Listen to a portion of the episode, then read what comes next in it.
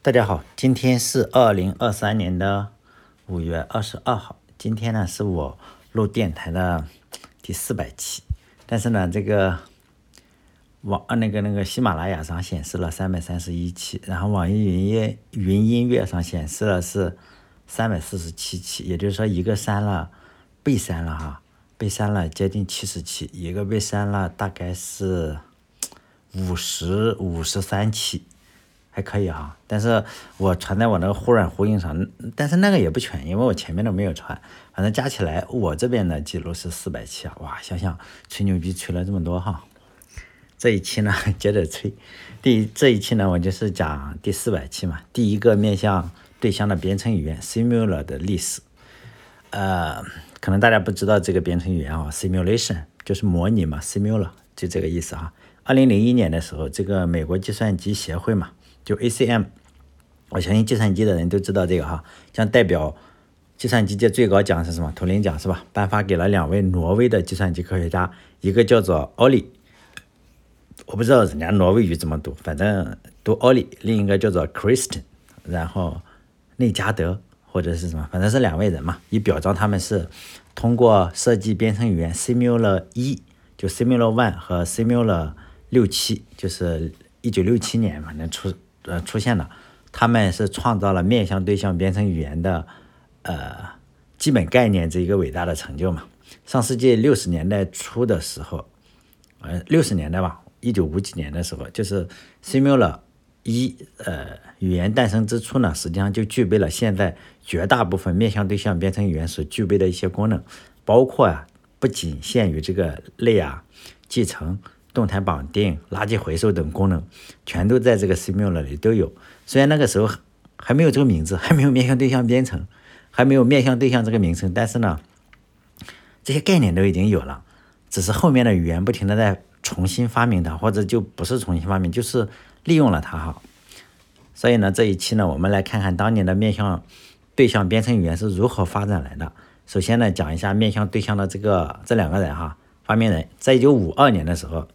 我们知道二战刚刚结束不久嘛，挪威政府就决定成立一个叫做 NCC，叫做 Norwegian Computer Cent 呃 Computing Center，就挪威计算机什么组织吧啊，计算机中心，他试图把这个呃全国零散的这个计算机资源然后整合起来，说起来容易，肯定是做起来难嘛，因为这些计算机资源都分散在全国各个部门嘛，挪威哈。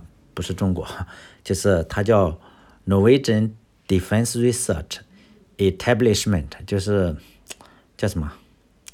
挪威国防部这样的军方部门嘛。还有的在这个奥斯陆大学，还有的在工业界。因为以前计算机相对来不像现在相对便宜哈，以前的时候都比较大。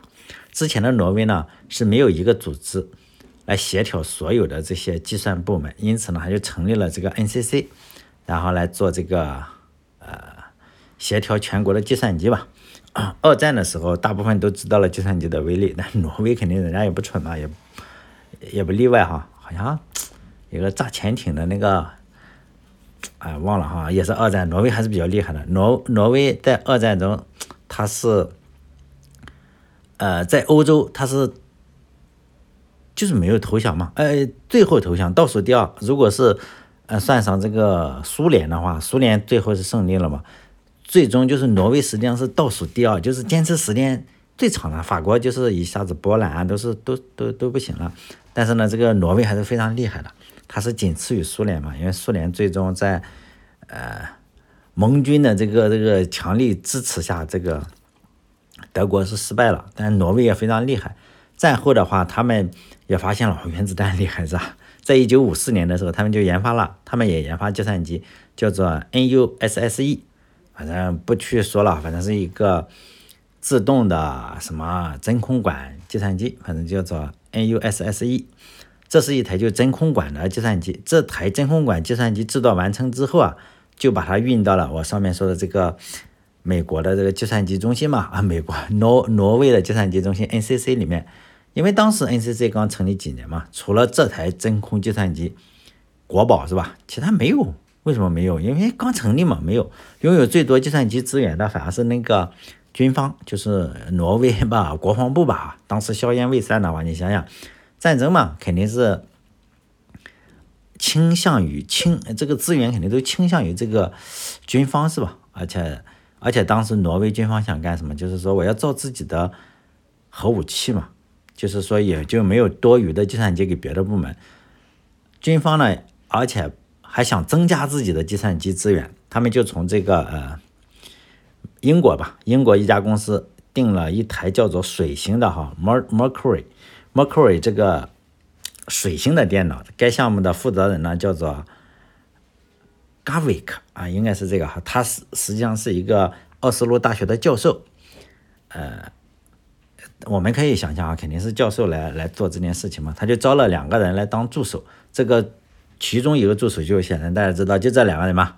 其中一个助手是一九五二年加入的新兵，叫做奥利，奥利什么达尔。然后他的任务呢是给这个从英国买的这个电脑，就是水星电脑写一个编译器啊。当时这个编译器叫 Mac 啊，这个比较叫 Mercury Automatic Coding，就是说 Mac 这个编译器。另一个助手呢，是一九四八年，你看看一九五二年、一九四八年差不多哈。那那显然这个这个呃，Kristen 内加德他是一个老兵嘛，比他早四年了是吧？他被安排的是另外一个项目，该项目呢就是研究，呃，你不是一个是写编译器，另一个是研究开放性的问题，就是说，哎呀，因为我们要造核武器了嘛，挪威要造核武器了，造核武器之前，挪威也不是很大嘛，然后。你要用计算机模拟一下这个爆炸，而不是说直接直接去爆嘛，看看这个核武器的爆炸威威力怎么样。然后这个 Kristen 内加德呢，就以模拟核武器为名呢，写了一篇这个这个论文哈，写了一篇论文啊。我这个论文我就写的在很长，名字很长。就这个论文随后呢，就在军方他就形成了一个专职的做什么，就核武器呃这个研究员，他的专。他的专职工作是研究核武器，但是他兴趣当然是非常广泛了。他在研究的问题啊，就从这个怎么模拟核武器，扩展到了说我可以模拟其他了。既然能模模拟原子弹，显然我也尝试模拟一下茶叶蛋，是不是？就是他最感兴趣的是人力资源方面。他发现啊，我可以模拟人嘛？他想知道，就是说，比如说我这个工厂有这么多，有这么多士兵，我要模拟他这个战斗力，有点像。咱们咱们这个模拟游戏一样哈，模拟人生啊或者是什么，他希望他的研究方法就可以最终呢有核武器扩展到社会上，就是管理组成单位就是人嘛，他想通过计算机模拟，用统计学的方法来解决你这个上班摸鱼的问题，你这个工作效率不高嘛，他想就是说要模拟整个现实世界，这个想法听起来非常诱人是吧？尤其是引起了。当时共产主义国家苏联的注意，因为苏联本身就计划体制嘛，他想，哎呦，我这个这么多耗材是吗？好，这么多人管理起来就再好不过了，啊，这就是一种就是说将社会工程学和这个管理学相结合的产物。这个 Christian 呢，就就是说呢，他研究这个人的行为并加以预测。苏联就非常的热衷，就他成了他的座上宾，他一一直跟进他的研究嘛。一旦有成果，苏联人就把他的研究成果很高兴嘛，就在他这个乌拉大型机上，乌拉这个大型机是苏联苏联造的真空管的一个机器，好叫乌拉乌拉大型机。后来呢，这个呃，在西方国家嘛，像挪威的话，结果这个 Kristen 就是内加德这个人呢，与军方发生了摩擦。至于什么摩擦不知道，他就是在一九五八年加入的，研究了两年，结果他一九六零年就离开了军方，又加入了我前面提到的那个挪威计算机中心嘛。相比于军方的话，NCC 它不止研究核武器，它就更加倾向于研究民用的。在这里的话，它这个就不会绑手绑脚了嘛，然后就有更大的这个空间来自由的发挥，他的兴趣就有所转转变了，就是叫军转民是吗？就我们常说的话，就军转民，就是如何将他在军用领域所做的这个工作转化为民民用领域。当时呢，一封信就如实的记录下了他当时的情况。这，呃，当时就是在一九六二年的时候，Christian 内加德这个人呢，就给法国的计算机科学家一个叫做 Sel Selman 查尔斯查尔斯 Selman 写了一封信，在信中呢，他说他已经有了完整的想法，他知道如何去模拟这个现实社会中的人。就是完整的模拟的这个概念，但是呢，他现在需要的是一个编程语言和一个编译器。他想呢，等这个语言设计好了之后，再动手做这个工作，并且呢，他还透露了，正好呢，他在 NCC 有个哥们儿，就是我前面说的那个奥利，就是比他晚几年加入的这个兵，加入的都是军队上新兵嘛。他还认识一个写程序的天才，这两个人对他的想法都非常的乐观。这封信呢，就是说提到了他将来就合作，要要要开始共同工作。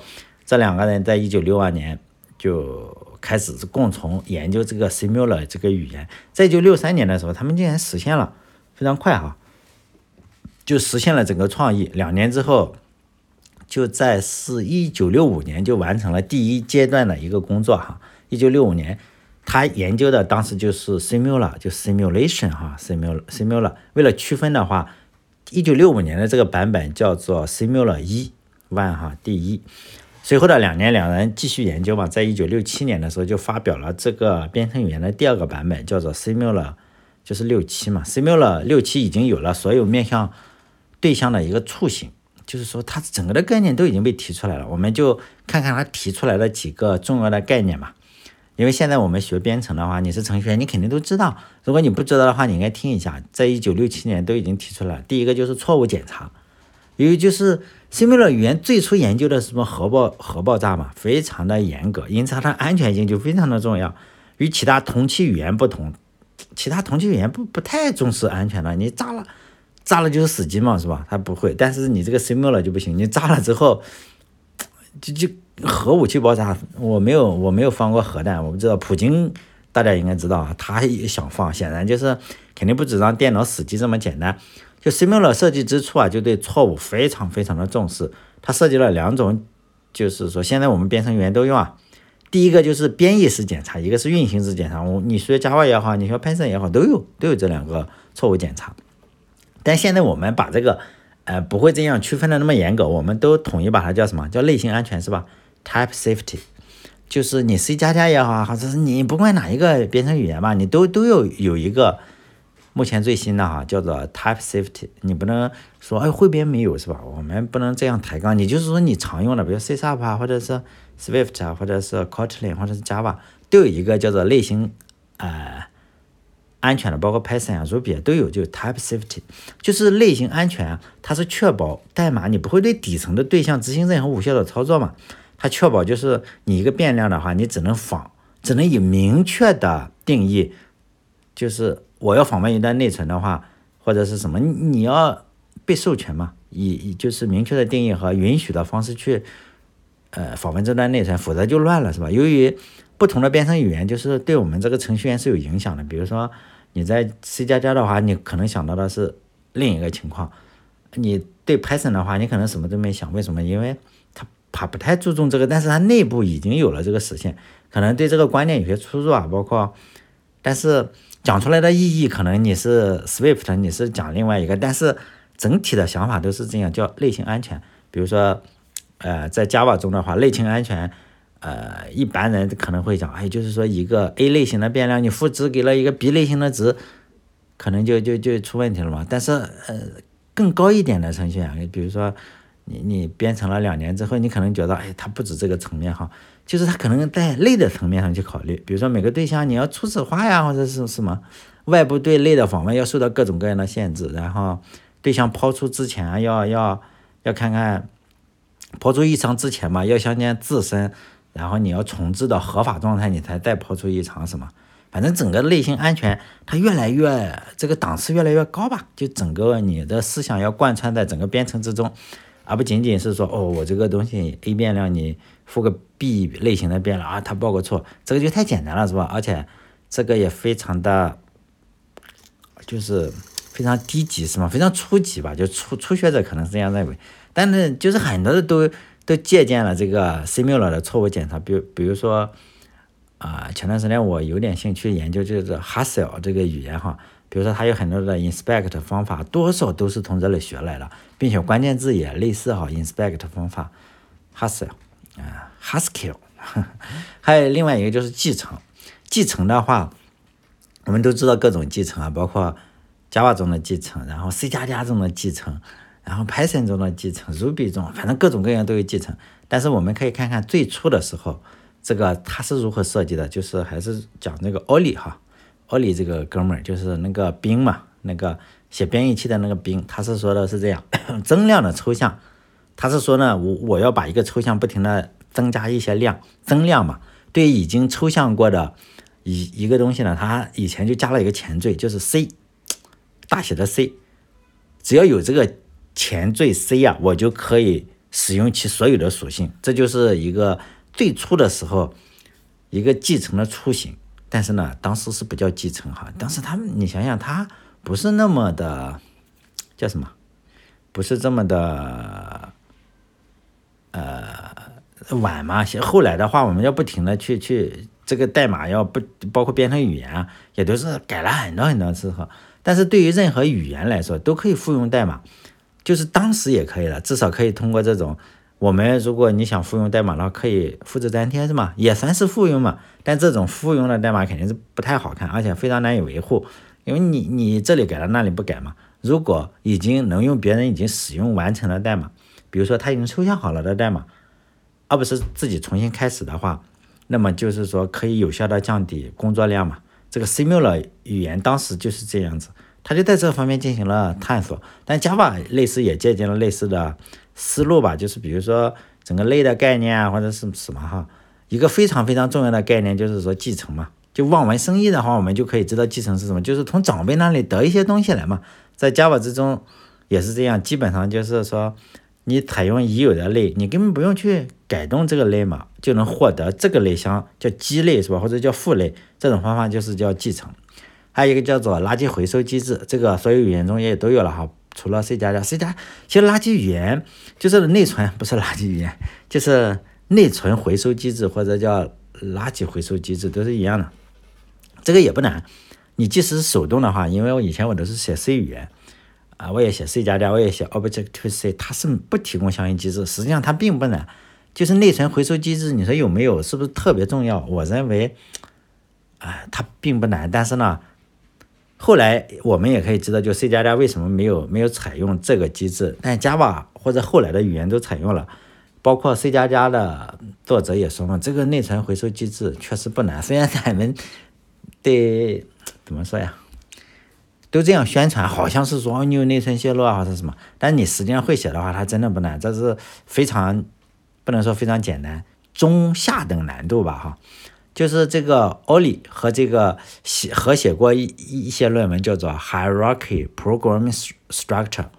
这个论文我也这样念出来嘛。其实我我我我是有下载他的论文看，他们当时就介绍了一下他的想法。他是说呢，在介绍 Simula 的时候，他借鉴了，他也借鉴其他的语言，你知道吗？叫 Algo 六零这个编程语言的实现方法，并且呢，他是 Algo 六零呢这个 Block 方法进行了一些改进。就是说呢，block 是什么？就是我可以把一些东西啊，把很多东西视为数据，把一片东西啊视为数据数据。像其他程序呢，就你可以把它想象成 C 语言中的 structure，或者是这就类嘛哈。你你再说视 或者视为这个这个 Java 中的 class 是吧？或者 Python 中的 class，这这是本来就是这样。它是 block 视为数据的话，其他程序就就就。就把它叫什么，就可以使用这些 block。后来呢，也就把它慢慢演化成了类的使用方法。后来这个 Simula 语言，它两位作者写了 一本书，叫做《The Development of Simula Language》。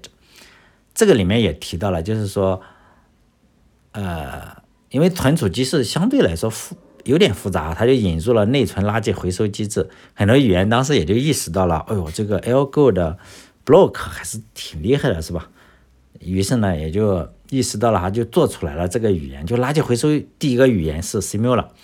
当时这个人采访的时候，我我看他也觉得挺搞笑。他说那也不难，他也不觉得是什么了不起的创举，虽然是说，呃，有点创举吧，但是他他当时还犹豫，他说，因为它会导致这个语言很慢，包括我们知道 Java 也是，Java 你如果回收内存的话，它实际上有可能会产生一些。就是 freezing，就是冷冻住嘛，就是它回收的时候可能会对你整个语言的速度产生影响。但是呢，他觉得，哎，当时以后的机器可能会变得很快啊，或者是什么你程序员不用方便一点是吧？这点性能的缺失好像也也也不算什么，他就独创了一种，也不算独创啊，我们谁都可以，他是做了一个二维列表，就是不停的找嘛，就是找哪个内存有有现在没有人用了。他用二维空闲列表的方式来负责垃圾回收，但现在你包括 Java 也好，你 Hotspot 它可能有各种各样的。现在我们好像用的内存回收机都是 Red Hat 给 Java 提供的，是吧？叫什么什么算法是吧？应该是这样，就 Hotspot 里面的内存回收算法。但以前的时候就相对比较简单，就用的二维空闲列表，非常简单的就是一一个二维列表，在计算机科学中。就是说，内存泄露叫 memory leak，是一种非常非常常见的这个 bug，是吧？由于我们，你你就是说，哎，疏忽的或者是什么，这个内存就一直在那里，但是已经不用了，并不是说我内存消失了哈，内存也没有泄露，实际上就是我放在那里，这块内存没有人在使用了，但是呢，我也不能够，我可以对它进行读，但是不能对它进行写，类似于已经消失了，是吗？这个应用程序分配了这段内存之后，就是它可能在程序中觉得这块内存已经凭空消失了，就造成了内存的泄露嘛。如果你是初学者，可以这样认为；或者你是写比 C 语言更高级的语言，你就不用在意这件事情。就内存泄露，可能就是说你内存越用越少，内存越来越少，然后计算机的就卡，就是没了嘛。最终在最糟糕的情况就是你本来有两 G 内存。但现在都是三十二 G，它也会给你浪费光嘛，全部的，然后这个设备你就停止正常工作了，最终程序可能就崩溃了。现在最主流的编程语言就是，比如说 Java 呀，或者是什么，就提供了内存回收机制，非常的有好处，是吧？大家都这样说，非常的有好处。可能就是 C 或者 C 加加的话，你可能在某些特殊的情况下。你可能就花费数小时或者更更更长的时间来查找这个内存泄露的是哪一块，或者哪一块的什么哪一块代码写的不好，然后你就节省了这个调试时间嘛。呃，再有一个就是动态绑定，就 Simula 呢还开创性的使用了动态绑定技术，但当时的名字仍然不叫这个技术，叫也不叫 Dynamic Binding 或者。而是叫什么 virtual？如果大家知道，哎呦 C 加加的话，你就知道这个关键字已经用了，是不是 virtual？连关键字都没有改，就是我只要把一个属性嘛，就是刚开始的时候 Simula 所有的属性都是静态的，就跟就不能够动态绑定的。就是后来这个他说 Oli Oli 这个哥们儿嘛，他说还在最后的时刻，他决定都要改成动态的，就是说我如果对一个属性定义为呃，virtual 的话，你就可以动态绑定了。你如果不知道什么动态绑定的话，嗯，哎呀，我也我也我也没办法哈。因为后来很多的语言，你就发现这个，包括 Smalltalk 里啊，或者是 C 加加之中，它都有一个关键字叫 virtual。你呃，Java Java 中是 Java 中没有这个，为什么没有呢？因为 Java 中它是借鉴了 Simula 语言，它默认情况下就可以自动绑定的。呃，Simula 是什么？默认情况下是不可以自动态绑定。然后 Java 中是默认情况下你可以，你默认情况下你就是可以自动绑定的，所以它就不许用这个关键字。这个能理解是吧？你说，哎，我在 Java 中我如果不要动态绑定，我就是不用怎么的，那你用另外一个问题叫 Final，F I N A L，Final 这个关键字呢，就是说。静态绑定了是吧？我你我这个我这个属性就是静态绑定的，因此呢，你就没有办法覆盖掉我。它其实呃怎么讲？它仍然是模仿人家，你发现吗？就是说人家是默认是静态的，你默认是动态的。你用人家用的 virtual 这个关键字是用来什么？用来证明啊，我这个是可以的。你用这个嗯 final 的话来证明我这个是一定是静态的。这一样嘛，就是做了一个镜像，是吧？一百八十度这个镜像。呃，至此为止，我们也就可以看到了，就是皮特温格嘛，在也是一个计算机科学家，他在一九八七年，他对这个呃面向对象编程的定义是什么？面向对象编程就等于对象加上类加上继承来衡量的话，你就发现这几个最最重要的几个概念都在这个 Simula 语言中都已经有了雏形。我们可以说一下这个皮特。温格吧，哈，那个阿森纳有个也叫温格的，他他也是个这个人是对面向对象仍然也有很大的贡献。他是他比较惨，为什么？因为那时候我刚刚上大学，就知道了他他，人家给了他一个奖，我忘了叫什么奖了，可能叫什么奥地利的。他是一个，哎，他是英国科学家，反正奥地利哪个国家要发给他一个什么什么奖，呃，比如说图灵奖，类似于哈，我忘了叫什么奖，反正非常厉害的一个奖。然后他就去领奖嘛，去领奖，你要去奥地利，然后呢，结果他比较悲惨，他出出去领奖的过程的路上出了车祸，然后就昏迷了嘛，就昏迷了好久之后，我不知道是因为。我相信，因为这件事情，他应该，是不是因为这件事情去世的？反正他是昏迷了好久。当时报道上说他就是皮特温格嘛。还有就是推广嘛，就是很多的编程语言，包括很多的酒酒是吧？酒香也怕窖子深，哎，酒香不怕巷子深是吧？但是这个这是假的，你还是要不停的做宣传。Simula 的话，如果你只是做出来了，但是你不做宣传的话，你很可能就是说不行嘛，就默默无闻，就好像是爱迪生啊。你说爱迪生发明的东西厉不厉害？爱迪生当然是非常厉害，但是能像爱迪生这样厉害的人，当然也不多哈。但是会像他这么会做宣传的人，这个世界上可能绝无仅有，可能像乔布斯这种才能够，就是说这种发明家可能能达到，就是你说他技术是不是特别顶尖？当然是特别顶尖，但是。他最最最顶尖的是，他有超过普通人，还有超过科学家、超过发明家的一些认识，是吧？能够综合的利用他自己的社会关系啊，包括政治关系啊，包括商业手段，包括怎么欺诈、怎么欺骗都可以。他要把这个东西达到目标，就是强有力的推广自己的产品和理念，就是一种非常非常优秀的能力。这种呢，很牛的是，这两种品质都在 Simula 两个创始人身上。有非常非常强的体现。这两个创始人不但会搞科研，是吧？而且非常非常能搞什么，就是商业和政治上的一些天才。他们就是不仅有这个雄心壮志，而且有非常强烈强大的政治动员能力，就商业运作水平。这两个人真的是无与伦比啊！他们就是谈判，你想想，就就就跟人家谈判如何推广。你像挪威不算是一个。不算是一个计算机强国吧，在我的认识中，它应该不是。但是它确实推广到了英国、美国、苏联，就你像苏联那个乌拉那个计算机都用都跑 CMU 了，最后影响了全世界。虽然这就是说，我希望大家就是这我这个电台的很多都吹牛嘛，都是瞎扯。但是我还是希望大家能学到比这个编程更重要的东西，是不是？就是酒香也怕酒香也怕巷子深，就是你要把。一门编程语言也好，还是你做的产品也好，要推广出去啊，非常非常的难。